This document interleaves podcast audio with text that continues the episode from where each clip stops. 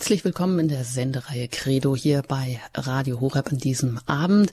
Ich begrüße Sie ganz herzlich in den Highlights aus dem Neuen Testament. Mein Name ist Anjuta Engert und zu Gast ist heute Pfarrer Ulrich Filler. Er wird uns das Wort Gottes hier an dieser Stelle, wie immer, gut aufschlüsseln, dass wir das verstehen können. Denn klare Worte und konsequente Entscheidungen in Politik und gesellschaftlichen Debatten zum Beispiel, die lassen doch gerne zu wünschen übrig. Aber in der Bibel ist das anders. Jesus spart nicht mit deutlichen Worten. Das lässt dann auch keine Gleichgültigkeit zurück. Klare Worte fordern auch direkt eine konkrete Entscheidung heraus. So kann das Wort Gottes für den einzelnen Menschen zum Kompass und Wegweiser seines Lebens werden. So hat es der jugendliche Cyberapostel Carlo Acutis beschrieben. 2006 ist er mit 15 Jahren schon an Leukämie gestorben und jetzt am 10. Oktober ist er in Assisi selig gesprochen worden. Ja, herzlich willkommen, Herr Pfarrer Filler. Schön, dass Sie heute wieder hier zu Gast sind in den Highlights aus dem Neuen Testament. Guten Abend, grüß Gott. Wie ist das bei Ihnen? Sie wissen ja, ich äh, beziehe mich immer gerne auf Papst Benedikt, auf den ehemaligen. Und ihm war das ja auch immer so ein Herzensanliegen und sogar auch ein Ritual seiner Kindheit, mit dem Wort Gottes mitzugehen sich von den Sonntagslesungen schon die ganze Woche über begleiten zu lassen, das Wort Gottes auch zu meditieren. Man könnte auch sagen, es wieder zu coin. Vielleicht ist das auch sowas, hm, was uns da helfen kann. Und das hat er wohl auch seinen Studenten immer geraten. Also jetzt nicht mit dem Wiedercoin, aber eben früh sich immer auch begleiten zu lassen, diese äh, Texte aus der Liturgie schon frühzeitig einfach mit in sein Herz zu nehmen. Und der Rat geht ja auch so an Familien, das Sonntagsevangelium am Samstag schon mal gemeinsam in der Familie zu lesen. Aber da frage ich mich schon, ja, wie kann, kann man das denn heute neu umsetzen? Wie machen Sie das selber, Herr Pfarrer Filler? Und wie lässt sich das vielleicht auch neu beleben unter dem Stichwort Carlo Acutis, der ja vielleicht auch besonders so ein Heiliger, ein Seliger erstmal so auch für die Jugend ist in seiner ganzen Normalität? Es gibt ja eines von den vielen alten Vorurteilen, die man der katholischen Kirche und den katholischen Christen entgegengebracht hat. Und das lautet, Katholiken lesen nicht in der Bibel. Das wird immer so verstanden, dass eben Katholiken gehen in die Messe und beten den Rosenkranz und das ist eher so was Evangelisches, sich auf die Bibel zu konzentrieren. Aber tatsächlich ist das bei näherem Hinsehen nur ein Vorurteil und eine äh, eigentlich gar nicht die Wahrheit, denn wenn man es genau betrachtet, ist das Beten von alters her, seit der Urkirche, das christliche Beten immer ein Beten mit dem Wort Gottes und durch das Wort Gottes. Und all unser Beten kreist um das äh, Wort, das Gott geoffenbart hat in der Heiligen Schrift. Das fängt an beim Vater Unser, beim wichtigsten Gebet, das wir kennen, das ein Gebet ist, das wir im Neuen Testament finden, das Gebet, das Jesus den Aposteln beigebracht hat, als sie ihn gebeten haben, Herr, lehre uns beten.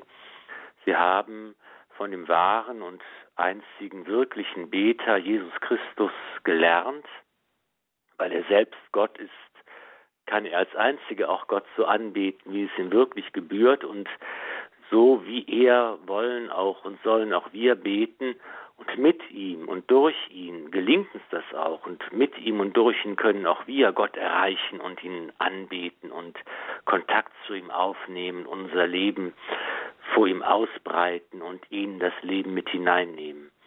Und da ist eigentlich all unser Beten getränkt vom Wort Gottes, könnte man sagen. Das ist mhm. zum Beispiel im Rosenkranzgebet auch deutlich. Das ist ein Gebet der Heiligen Schrift. Wir beten mit den Worten der Bibel, mit den Worten des Engels Gabriel, mit den Worten der Elisabeth. Wir betrachten im Rosenkranzgebet Jesus Christus in den Geheimnissen des Heils, die uns in der Bibel offenbar werden. Das ist im Stundengebet der Kirche so, im offiziellen liturgischen Beten der Kirche, das besonders den Ordensleuten und den Priestern aufgetragen ist. Das ist das tägliche Gebet, das wir auch stellvertretend für die Gemeinde beten und wo jeder eigentlich eingeladen ist, sich zu beteiligen, daran teilzunehmen. Das ist das Gebet der Psalmen. Wir stehen in der Tradition des Volkes Israel. Wir beten gemeinsam mit unseren jüdischen Schwestern und Brüdern das große Gebetbuch des Alten Bundes, das Gebet der Psalmen jeden Tag. Und wir beten äh, in jeder der Gebetsstunden auch äh, Texte aus der Heiligen Schrift, aus dem Alten Neuen Testament. Wir haben in der Lesehore eine ganz ausgesprochene Gebetsstunde, die dem längeren Text auch der Bibel gewidmet ist und der Auslegung dieses Textes. Und auch die Messfeier ist ja in ihrem Kern Beten mit der Bibel. Wir hören im Wortgottesdienst die Lesungen aus dem Alten und Neuen Testament, aus dem Evangelium und auch das Hochgebet im Zentrum der Messfeier ist ja ein Beten, das auf das Beten Jesu zurückgeht am letzten Abendmahl und das ja auch das Gebet und die Texte der Heiligen Schrift verwendet, zitiert und lebendig und gegenwärtig macht, sodass unser ganzes Beten eigentlich und auch Gebete, die aus der Tradition der Kirche stammen, immer ihre Wurzel in der Bibel, im lebendigen Gotteswort haben. Dass ich denke, man kann wirklich sagen, dass alles Gebet im christlichen Sinne immer auch beten mit dem Wort Gottes und durch das Wort Gottes ist. Und natürlich ist die Übung, die Papst Benedikt empfohlen hat, auch eben eine alte Tradition der Christen, und gerade auch die der Vorbereitung im katholischen Gottesdienst dient, dass man eben schon selber merkt, wenn ich einfach so die Messe besuche, ohne mich vorbereitet zu haben, dann muss ich ja einfach ganz viel aufnehmen. Es werden mir am Sonntag zwei Lesungen vorgetragen und ein Evangelientexten. Es ist schon sehr große Konzentration notwendig, wenn ich diese Texte wirklich auch aufnehmen will, sinngerecht. Dazu kommt noch, dass manchmal der Vortrag durch den Priester oder Diakon oder die Lektoren nicht optimal ist, dass es also schwerfällt zuzuhören oder dass ich irgendwie Einschränkungen habe, weil ich nicht mehr gut hören kann.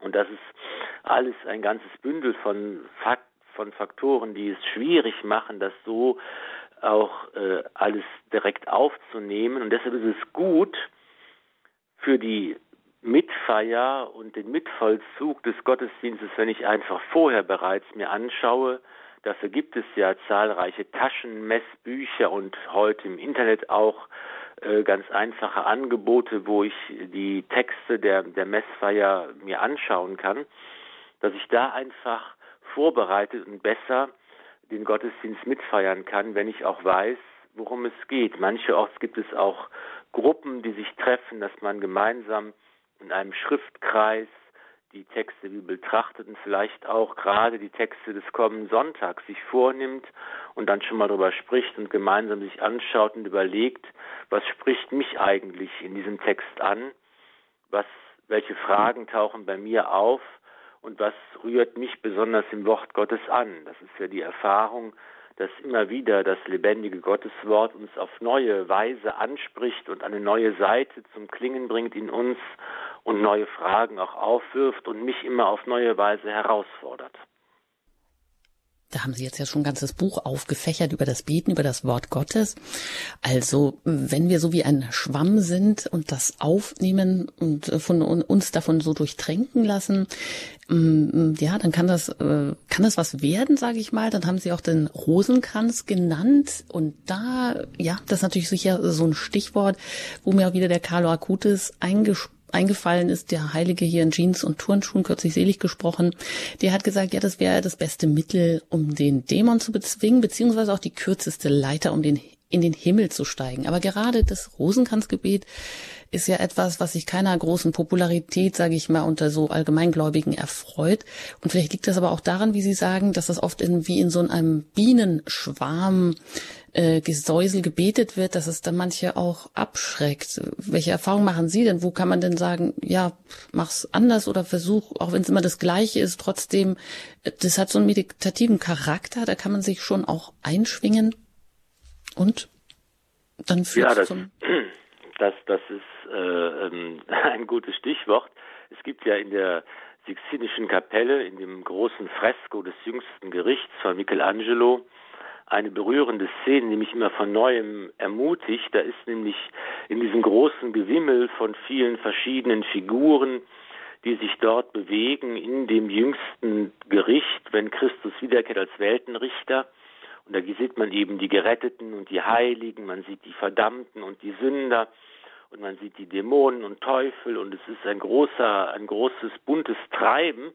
Und da ist eine Gruppe von zwei oder drei armen Sündern, die sich am Rosenkranz festhalten und die nach oben in den Himmel gezogen werden an dieser Perlenschnur des Rosenkranzes.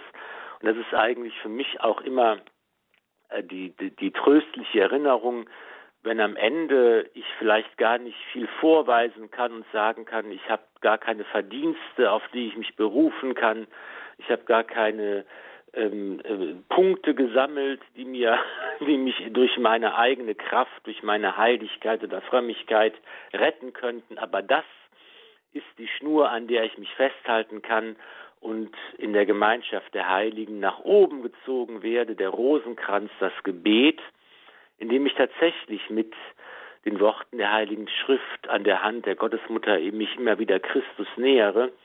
Und das ist eben die tolle Erfahrung im Rosenkranzgebet, dass ich auf der einen Seite es ein ganz einfaches Gebet ist, ein schlichtes Gebet, das schon kleine Kinder beten können. Und auf der anderen Seite ein anspruchsvolles Gebet, das ich eben in jedem Lebensalter, in jeder Bildungsschicht, mit vor jedem Horizont in der Situation einfach verwenden kann und das niemals langweilig wird.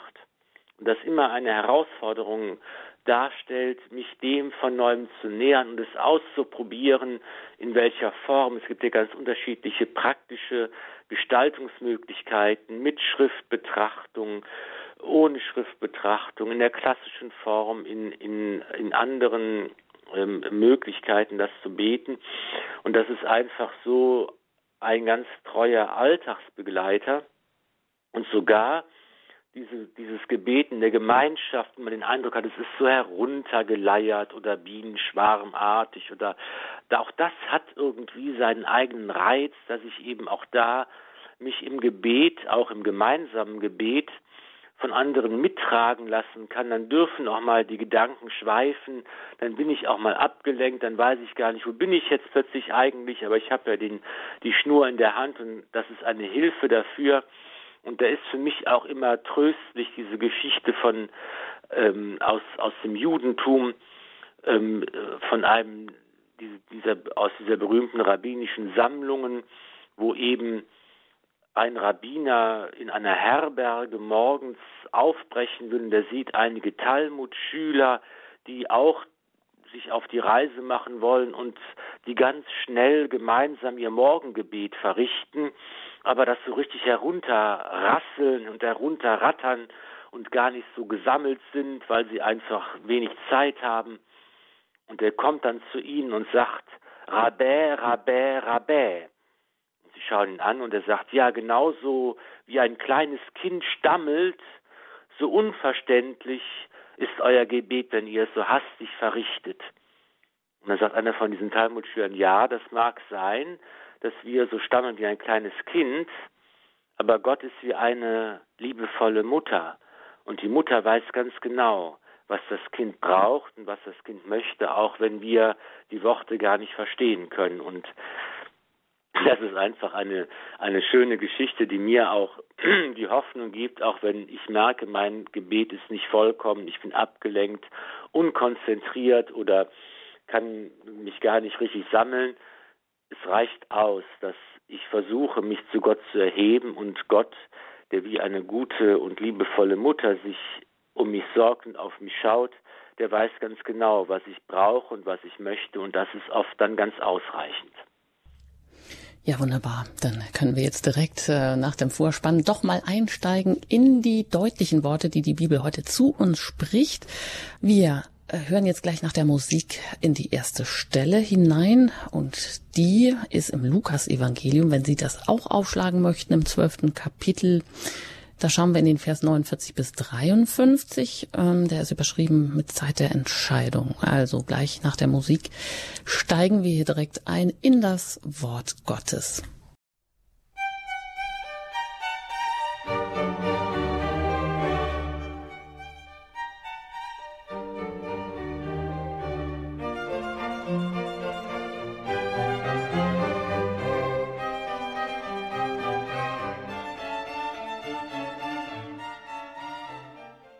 Sie haben eingeschaltet bei Radio Horeb in den Highlights aus dem Neuen Testament. Ich bin Anjuta Engert und im Gespräch mit Pfarrer Ulrich Filler aus Köln. Und ja, vorab noch ein letztes kurzes Zitat von Dostoevsky, das auch Papst Benedikt vorgefunden hat am Morgen seiner eigenen Weihe. Und da geht es auch darum, die Heilige Schrift zu lesen, wie wir das tun können. Und Dostoevsky schrieb, lies die Heilige Schrift, lies sie den Menschen vor, mache keine großen Theorien, keine großen Worte darum. Lass das Wort selber immer wieder mit wenigen Erklärungen in ihren Herzen eindringen und habe nicht Angst, die Menschen möchten es nicht verstehen. Alles versteht das gläubige Herz. Also, in diesem Sinne legen wir jetzt hier los und ich äh, lese jetzt mal diese Stelle bei Lukas 12, 12. Kapitel, Vers 49 bis 53. Und da heißt es, ich bin gekommen, um Feuer auf die Erde zu werfen. Wie froh wäre ich, es würde schon brennen. Ich muss mit einer Taufe getauft werden, und ich bin sehr bedrückt, solange sie noch nicht vollzogen ist. Meint ihr, ich sei gekommen, um Frieden auf die Erde zu bringen? Nein, sage ich euch, nicht Frieden, sondern Spaltung. Denn von nun an wird es so sein. Wenn fünf Menschen im gleichen Haus leben, wird Zwietracht herrschen. Drei werden gegen zwei stehen und zwei gegen drei. Der Vater gegen den Sohn und der Sohn gegen den Vater, die Mutter gegen die Tochter und die Tochter gegen die Mutter, die Schwiegermutter gegen ihre Schwiegertochter und die Schwiegertochter gegen die Schwiegermutter. Soweit diese Stelle hier das sind ja deutliche Worte, die wir erstmal nicht so vorbehaltlos mit in unserem Herzen herumtragen, sondern die erstmal Anstoß erregen, Herr Pfarrer Filler. Wie ist denn das gemeint? Ich bin gekommen, um Feuer auf die Erde zu werfen. Ja, vielleicht noch, bevor ich hier in den konkreten Text einsteige, eine Vorbemerkung von meiner Seite, dass der Hörer auch ähm, ungefähr weiß, wo wir uns gerade befinden im Lukasevangelium. Wenn man sich den Aufbau des Evangeliums vergegenwärtigen will, kann man ganz grob drei Teile unterscheiden. Der erste Teil erzählt eigentlich vom Ursprung Jesu. In den ersten vier Kapiteln, da geht es also um die Geburt, die berühmte lukanische Geburtsgeschichte, um die Ereignisse bei der Geburt Jesu und die Vorbereitung seines öffentlichen Wirkens. Und dann der dritte Teil ist ganz am Ende, die letzten Kapitel des Lukas-Evangeliums, da geht es um die Vollendung Jesu, also die Passionsgeschichte und die Auferstehung. Und dazwischen, im zweiten Teil, im Hauptteil, ungefähr von Kapitel 4 bis 21, geht es um das, die Wirksamkeit Jesu während seines öffentlichen Auftretens. Und da kann man in diesem Hauptteil oder in diesem Mittelteil besser gesagt des Lukas-Evangeliums drei äh, Stationen unterscheiden. Es beginnt in Galiläa und es endet in Jerusalem und in der Mitte von Kapitel 9 bis Kapitel 19 sind wir auf dem Weg. Das ist die sogenannte, äh, der lukanische Reisebericht oder die große Einschaltung im Lukas-Evangelium auch genannt. Hier wird, beschreibt Lukas eben Ereignisse und Worte Jesu vor allen Dingen, die auf diesem Weg von Galiläa nach Jerusalem stattfinden. Es ist natürlich die Frage, ob das hier tatsächlich eine historische Wegstrecke äh, meint, die zurückgelegt worden ist, oder ob es sich um einen Weg im theologischen Sinn handelt. Da kann man in der Bibelwissenschaft, in der Exegese lange drüber philosophieren aber wir sind also ungefähr hier mit Jesus auf dem Weg von Galiläa nach Jerusalem. Und ähm, man kann vielleicht noch als Hintergrund sagen, wenn man so die Evangelien nebeneinander betrachtet, Markus, Matthäus, Lukas und Johannes, dann sieht man eben Johannes hat so eine Sonderstellung, einen ganz eigenen Aufbau, ein ganz eigenes Thema, eine ganz eigene Theologie auch. Die ersten drei Evangelien sind im Aufbau recht ähnlich. Und man geht allgemein davon aus, dass am Anfang stand also das Markus-Evangelium. Und das Markus-Evangelium haben sowohl Matthäus als auch Lukas verwendet für ihren eigenen Text. Und sie haben darüber hinaus eine weitere Quelle gehabt, eine Quelle, die vor allen Dingen Worte und Aussprüche von Jesus enthält, die man deshalb auch die Logienquelle nennt.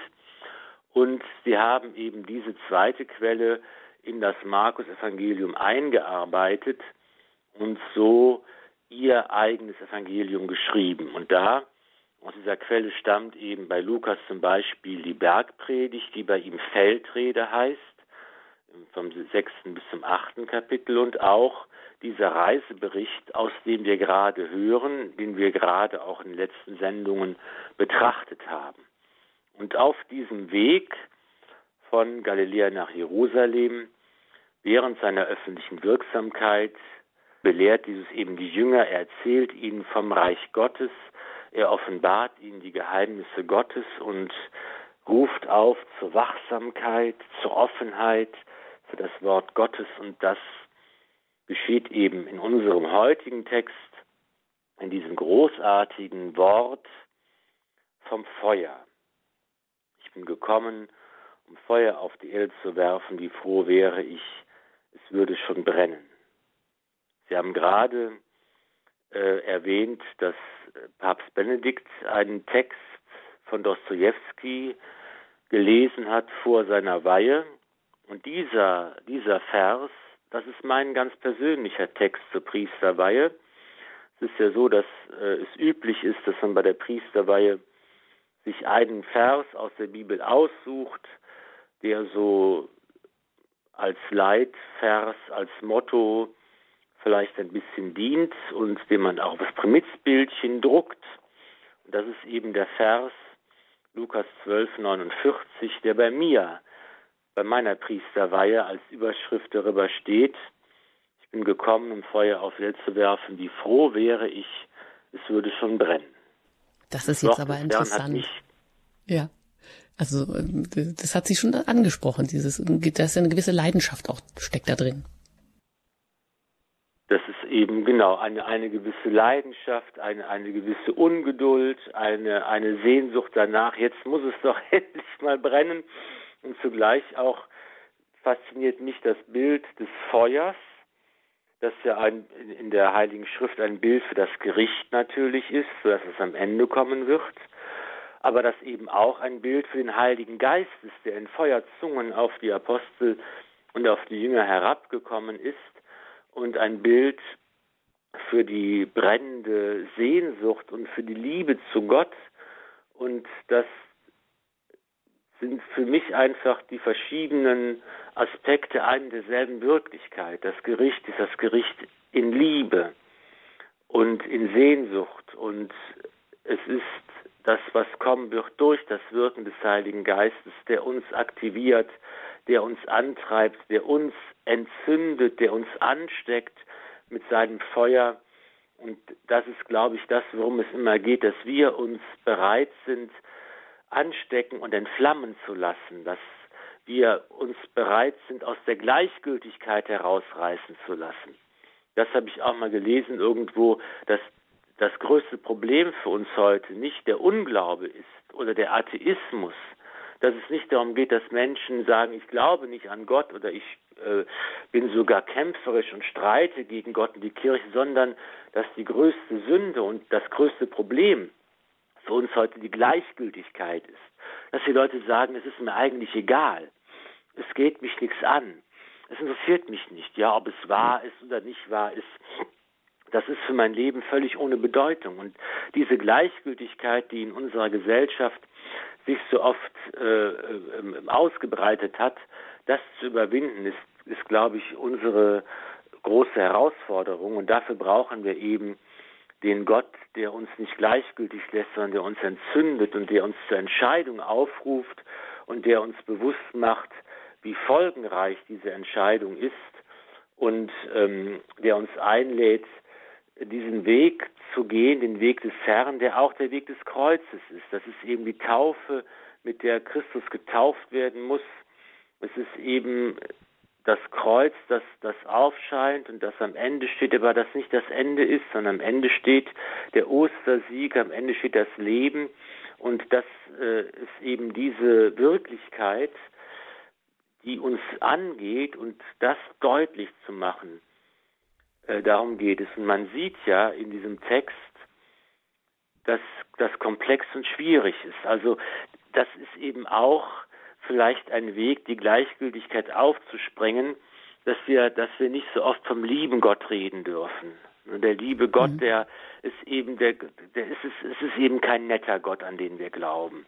Und es geht nicht um Friede, Freude, Eierkuchen und um Harmonie, sondern Jesus macht ganz deutlich, wer bereit ist, sich entflammen zu lassen, wer bereit ist, nicht mehr gleichgültig zu sein, sondern die Sache ernst zu nehmen, der wird auf Widerstand auch stoßen. Und dieser Widerstand geht hinein in die eigene Familie. Da werden eben die Blutsbande aufgesprengt, weil es eine neue Verwandtschaft gibt, die durch Christus gestiftet wird.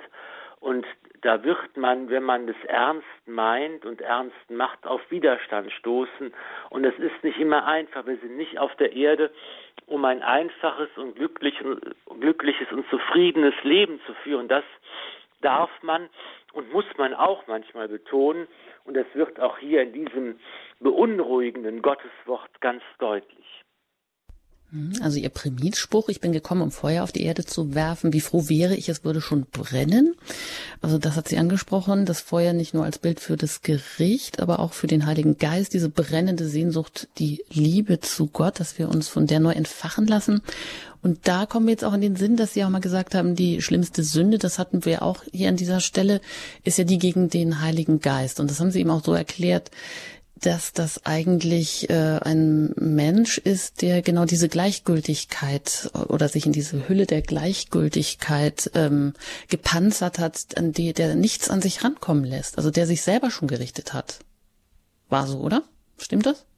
Ja, die, das könnte man so ausdrücken. Das ist mhm. ja schön die Hülle der Gleichgültigkeit. Und dazu kommt noch, das ist dann für die Sünde gegen Heiligen Geist sehr wesentlich, die Hülle des Stolzes der sagt, ich brauche keine Vergebung und ich möchte keine Vergebung haben.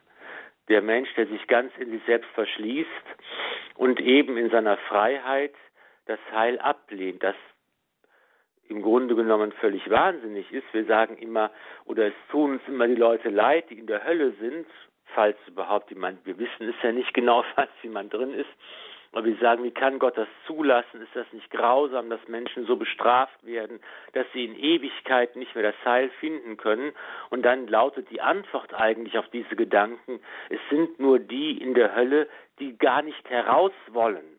Und das gibt es eben auch, dass der Stolz das Herz des Menschen verschließt, die Gleichgültigkeit dazu, aber vor allen Dingen auch das Nicht-Wollen obwohl man es ganz klar sieht und trotzdem sagt, ich will es nicht, dass es eben dieses Unverständliche, diese Sünde der Engel, könnte man auch sagen, die ja eben auch im Augenblick ihrer Erschaffung gefragt worden sind, willst du Gott dienen?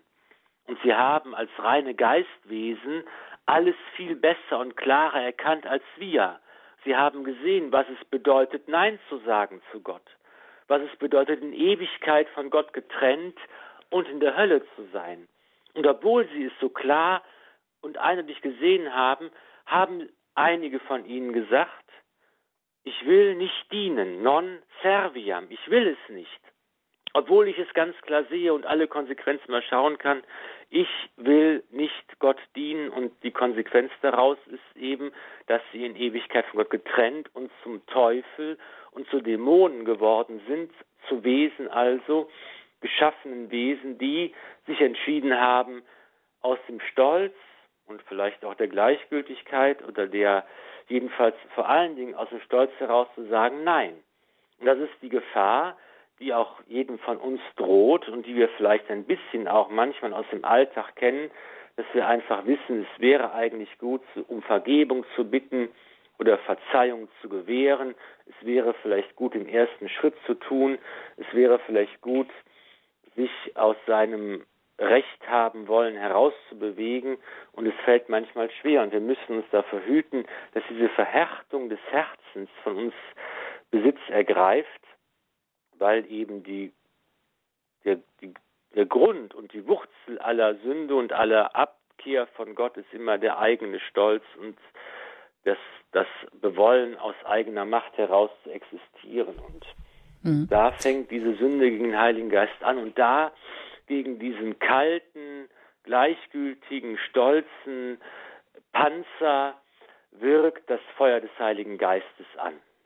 Und dann, dann geht es eigentlich auch darum, eigentlich sich jeden Tag neu auf diesen Weg zu machen, das Wort Gottes zu suchen, das vielleicht auch in den menschlichen Worten ähm, zu entdecken oder dann Übereinstimmung zu finden zwischen diesen Worten. Und umgekehrt ist es dann vielleicht auch die Konsequenz, wenn ich Jesus nachfolge, dann heißt das unter Umständen aber auch, dass ähm, ja innerhalb der Familie das mit Zwietracht einhergehen kann, dass ich mich gegen meine Kinder stellen muss. Und das ist natürlich bitter, so wie das jetzt hier so drastisch ausgedrückt ist. Das wird ja bei vielen so auf Ablehnung stoßen. Das ist ja jetzt auch hier wirklich ähm, ja nicht nur in einem Satz, sondern in ganz vielen Wendungen, der Sohn gegen den Vater und so weiter. Und das wird ja hier wirklich richtig aufgedröselt, wer gegen wen und, und so kann das dann eben auch kommen. Also darauf müssen wir uns gefasst machen. Ja, es ist eine Konsequenz, die eintreten kann, nicht eintreten muss, aber eintreten kann und oft vielleicht auch eintreten wird, wenn ich Gott in meinem Leben an die erste Stelle setze. Und wenn ich sage, Gott hat die erste Priorität für mich und für mein Leben.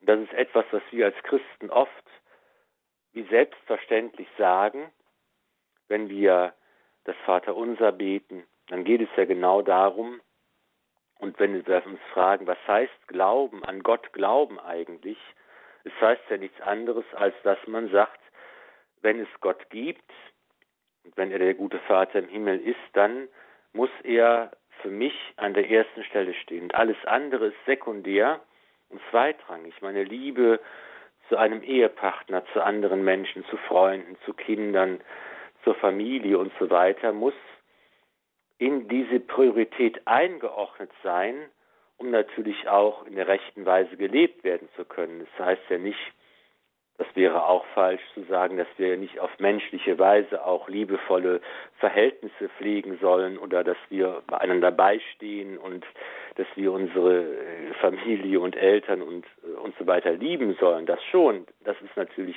mit damit gemeint und das entspricht ja auch der Liebe zu Gott und dem Nächsten. Aber es kann eben auch sein, dass die Entscheidung für Christus auf Widerstand stößt und dass dieser Widerstand bis in die ähm, engsten Beziehungen meines Lebens hineinreicht. Und Christus mahnt uns zur Wachsamkeit und er fordert uns auf, das zu sehen und dafür bereit zu sein, wenn wir die Wahrheit in Liebe tun und in Liebe bezeugen, dass wir uns eben dann auch der Widerstand entgegenschlagen kann. Und das ist nicht immer einfach, diesen Widerstand dann auszuhalten. Und welche Wegzehrung empfehlen Sie uns dann so als Beigabe? Ja, die Wegzehrung ist natürlich immer das Gebet. Und eine konkrete, also das jetzt, sagen wir mal, was Jesus hier sagt, dass das jetzt auch als konkretes Beispiel vorhanden ist, das ist ja eher selten. Also in unserer Gesellschaft, in der ja Religionsfreiheit herrscht, da wird sicher der Vater nicht den Sohn verfolgen lassen und umbringen wollen, weil, weil er katholischer Christ ist oder umgekehrt. Das mag vielleicht zu anderen Zeiten oder in anderen Gesellschaften und Kulturen und Religionen noch anders sein. Da wird man wahrscheinlich, wenn man etwa in manche islamische Staaten schaut, äh, wo es sehr mit Lebens, äh, wo es lebensgefährlich ist, Christ zu werden zum Beispiel, auch eine solche Situation, die Jesus hier anspricht, tatsächlich konkret finden können. Bei uns ist es vielleicht etwas anders und ich denke immer, bei uns ist ein schönes Beispiel für dieses, äh, für diese Worte des Herrn, dass mir Leute sagen, ältere Menschen sagen, also ich mache mir Sorgen um meine Kinder, um meine Enkelkinder, um meine Urenkelkinder. Ich habe versucht, sie im Glauben zu erziehen. Ich habe versucht, den Glauben weiterzugeben und lebendig zu machen, aber sie leben nicht christlich und sie gehen nicht in die Kirche und sie beten nicht und sie lassen ihre eigenen Kinder nicht taufen und sie haben einen ganz anderen Weg eingeschlagen. Und das ist, glaube ich, ein großes Kreuz, das vielleicht in die Richtung unseres Evangeliums geht, dass eben Menschen sehen, hier ist eine, eine Entzweiung, eine Spaltung innerhalb der Familie da, wo einfach der Glaube, wie es noch Generationen vorher selbstverständlich war, nicht mehr gelebt und weitergegeben wird. Und da ist es immer mein Anliegen, den Menschen zu sagen, was kann man da tun? Man kann wenig tun, außer ein, selber ein gutes Vorbild zu sein und zu beten. Und dann kann man wieder dadurch sehr viel tun, weil das Gebet eine große Möglichkeit ist, die wir haben, eine mächtige Waffe, die uns in die Hand gegeben ist. Und auch wenn wir auf menschliche Weise nur sehr wenig erreichen und möglich machen können, das Gebet ist immer ein sicherer Weg, auch die Herzen anderer zu erreichen. Und manchmal braucht es eine lange Zeit und viele Tränen, wie es die Mutter des heiligen Augustinus, die heilige Monika, gemacht hat, um ein Kind wieder auf den rechten Weg zu bringen. Aber diese Möglichkeit haben wir. Und das ist vielleicht ein konkretes Beispiel für unser Evangelium. Hm. Ja, an die habe ich auch gerade gedacht, an die Monika, die Mutter des heiligen Augustinus. Da ist es, hat sie auch noch einen positiven Ausgang genommen. Das mag uns vielleicht dann ein Antrieb sein. Ja, ich würde sagen, dann schließen wir diese Stelle ab, wenn Sie weiter nichts zu sagen haben, hier bei Lukas 12, 49 bis 53 Zeit der Entscheidung. Das war jetzt auch harte Kost und äh, viele Gedanken, die da aufgetaucht sind. Jetzt erstmal noch eine Musik und danach geht's dann mit der nächsten Stelle gleich hier bei Radio Horeb weiter.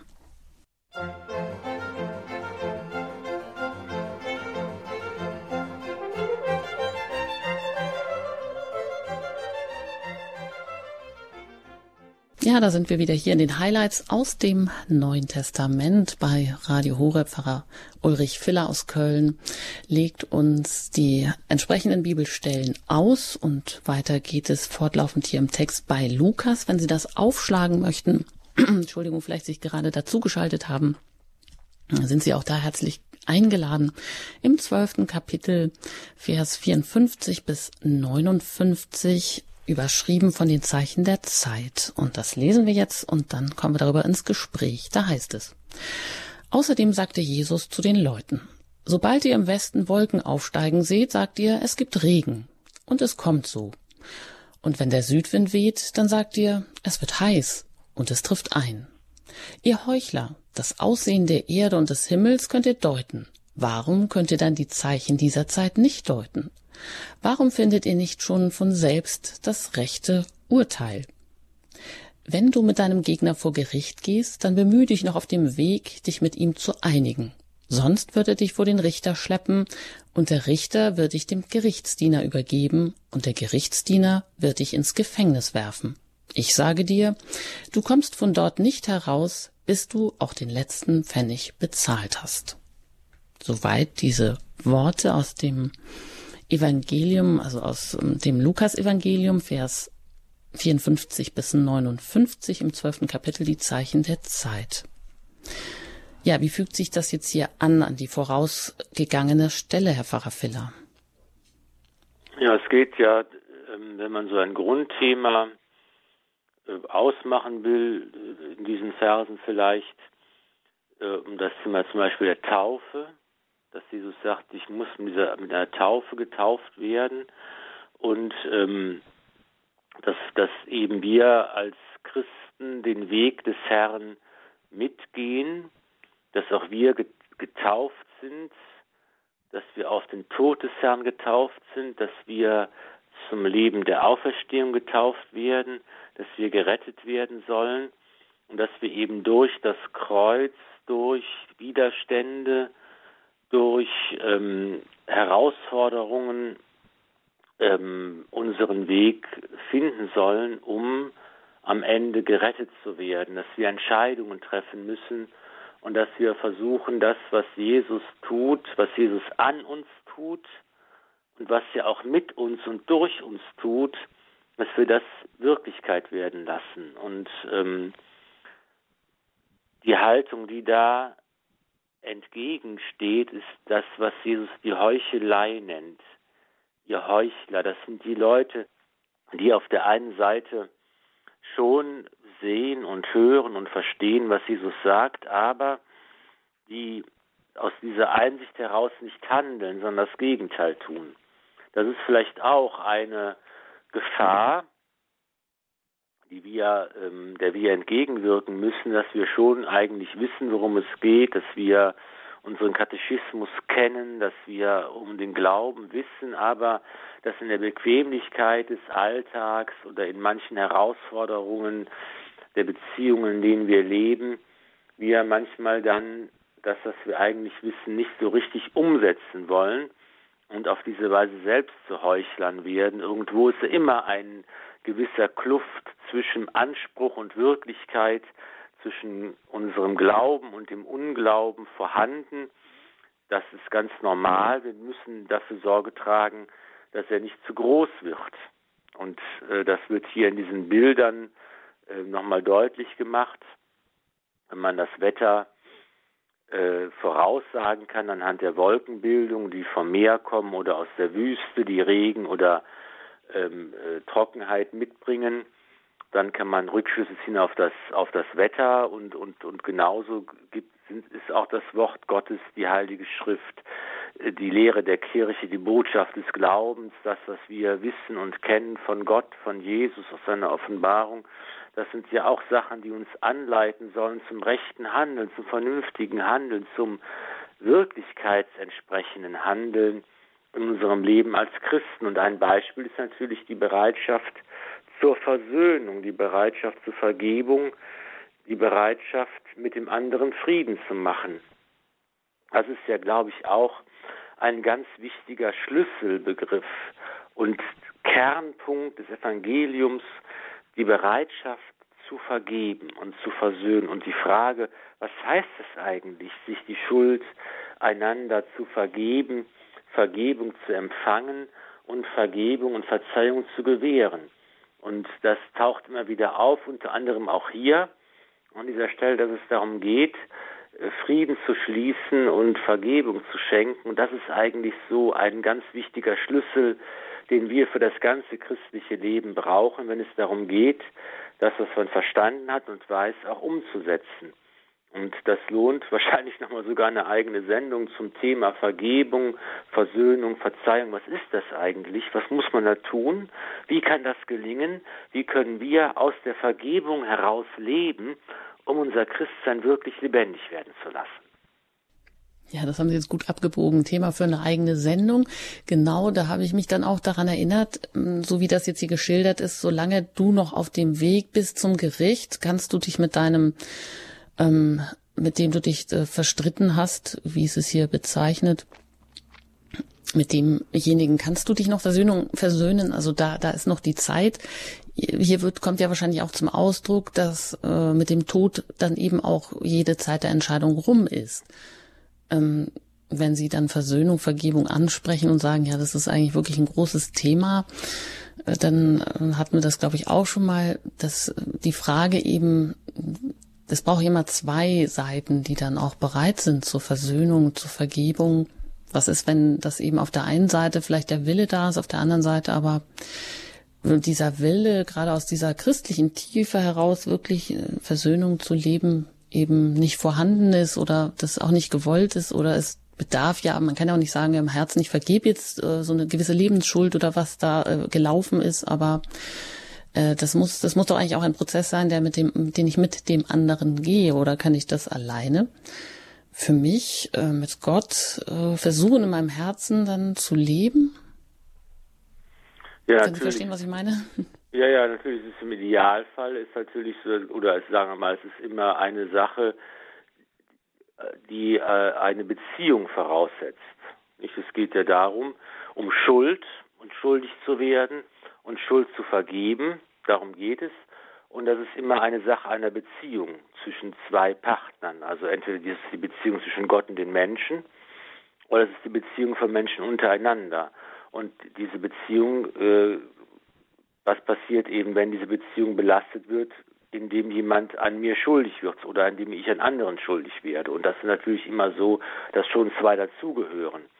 Aber auf der anderen Seite ist es immer so, dass ich natürlich, dass, dass diese, ähm, dass, der, dass der Akt der Vergebung und der Verzeihung ja zwei Momente, wenn ich es ganz kurz äh, ansprechen kann, zwei Momente in sich schließt, nämlich eine, eine Unterscheidung und eine Entscheidung. Das ist eine, eine Sache, die ich selbst vornehmen muss. Da brauche ich nicht zwei für. Das kann ich auch alleine. Wenn jetzt jemand an mir schuldig geworden ist und mir Böses getan hat, dann kann ich also erstens eine Unterscheidung vornehmen. Das bedeutet, dass ich eben sage, ich trenne die böse Handlung von der Person. Und ich sage, der andere, der mir Böses getan hat, ist trotzdem, auch wenn er Böses tut, ein geliebtes Kind Gottes. Und Gott schaut ihn voller Liebe an und er ist äh, mit einer Würde als Gottes Ebenbild ausgestattet. Und ich versuche also, die böse Handlung von der Person zu trennen. Und das Zweite ist eben, wenn ich diese Unterscheidung vornehmen kann, dass ich eine Entscheidung fälle und eben sage, ich rechne diese Schuld nicht an. Und ich verzichte darauf, mich zu rächen, ich verzichte darauf, mich zu entschädigen, ich verzichte darauf, dass Gerechtigkeit hergestellt wird, sondern ich sage einfach, ich rechne diese Schuld nicht an. Das ist eine Entscheidung, die ich fällen muss und äh, die kann ich auch fällen, wenn der andere das gar nicht will oder das gar nicht weiß. Es ist ja zum Beispiel dann eine, ein, eine wichtige ähm, Sache, wenn jemand schon gestorben ist zum Beispiel. Es gibt ja ganz viele Menschen, die äh, Probleme haben, zum Beispiel mit den Eltern und die im Unfrieden mit den Eltern leben, die sagen, ich habe als Kind viel Unrecht erfahren oder mir, ich bin misshandelt worden auf alle möglichen Arten und Weisen oder mir ist, mir ist zu wenig Liebe geschenkt worden und sie hadern einfach damit und jetzt ist aber schon die Mutter oder der Vater bereits gestorben und auch dann gilt, was für alle Menschen gilt, jeder braucht mehr Liebe, als er verdient hat. Auch dann ist es wichtig zu vergeben und zu verzeihen, nicht nur damit einem anderen die Schuld vergeben wird, sondern damit auch es mir selbst besser geht und ich selber glücklicher werde in meinem Leben. Und ich kann aber eben auch dann Schuld vergeben, da wo ich Menschen gar nicht mehr erreichen kann, weil sie gestorben sind oder wir keinen Kontakt mehr haben oder was auch immer. Also das ist auch eine Sache, die man auch als Einzelner machen kann. Aber natürlich im Ideal gehört immer einer zu, der die Entschuldigung oder die Vergebung auch annimmt. Und natürlich ist es immer ein Prozess, der von der zwei Partner braucht, weil es ein Beziehungsgeschehen ist. Hm. Und ein Prozess, der wahrscheinlich auch hm, vielleicht auch mal eine längere Wegstrecke braucht, äh, wenn man sagt, ja, ich vergebe und es gibt ja die zwei Momente eben der Unterscheidung der und der Entscheidung und äh, die böse Handlung von der Person zu trennen das kann ja dann sicherlich auch mal lange dauern. Wenn ich das mit dem Verstand will, ist das eine Sache und dass das dann auch ähm, eine Herzensangelegenheit wird, ist dann eine zweite Sache, wo ich dann wahrscheinlich auch letztendlich auf die Gnade Gottes angewiesen bin, oder? Ja, das ist dieser Zeitaspekt, den Sie eben auch angesprochen haben. Das braucht natürlich Zeit. Wir sagen ja schon im Sprichwort, Zeit heilt alle Wunden und da, da ist was Wahres dran, weil wir einfach auch die Zeit brauchen, um zu vergeben, um diese Unterscheidung zu machen, um eine Entscheidung fällen zu können. Und es ist ja eben auch so, dass die Gefühle, die wir haben, die können wir nicht einfach abstellen. Diese Entscheidung können wir nicht treffen. Wir können nicht sagen, das Gefühl verletzt zu sein, meine Enttäuschung, meine Trauer, meine Wut, meine, ähm, was, was auch immer ich an negativen Sachen empfinde, weil an mir Unrecht geschehen ist, das kann ich ja nicht einfach abstellen. Das ist ja weiterhin da. Und das kann ich natürlich im, im geistlichen Prozess versuchen umzuwandeln, ins Gebet zu bringen und damit zu leben. Das ist eine große Herausforderung und eine langwierige Aufgabe. Natürlich braucht es Zeit. Und wir sind aber auch Wesen, die in der Zeit leben. Wir haben diese Zeit, nicht unbegrenzt, aber immerhin, wir haben sie. Wir können diese Zeit nutzen. Und das ist ja eben auch dann die Botschaft vom Fegefeuer, dass eben auch nach dem Tod wir noch Zeit haben und auch Zeit brauchen, um manches aufzuarbeiten, um manches zu erledigen, um manches gut zu machen, um manches zur Vollendung zu bringen, wo wir hier auf Erden keine Gelegenheit mehr hatten. Also der Zeitfaktor spielt immer auch eine wichtige Rolle und wir brauchen einfach Zeit, um diese Prozesse äh, zu, durchzuleben, sag ich. Ja, das war jetzt, glaube ich, ein wunderbares Wort auch zum Abschluss. Worte, die wir sicher gut auch nachwirken lassen können, auch wenn wir jetzt aus dieser Sendung, wenn wir sie beenden, hinausgehen. Und da würde ich Sie natürlich auch bitten, um ein Gebet, um all diese Anliegen, die wir jetzt hier auch angesprochen haben, da besonders mit hineinzunehmen. Auch immer wieder, dass äh, wir bereit sind und auch die Gnade empfangen dürfen, dass äh, ja vom Heiligen Geist inspiriert zu sein, diese brennende Sehnsucht nach der Liebe Gottes immer wieder ähm, die zu erbitten, dass sich auch eben durch dieses Feuer wirklich dann auch was ändern kann in uns, in unserem Leben, um uns herum und auch in der Beziehung zu anderen Menschen und auch zu Gott. Sehr gerne. Geist der Weisheit, führe uns zur Vollendung. Du gibst unserem Geist Zeugnis, dass wir Kinder Gottes sind.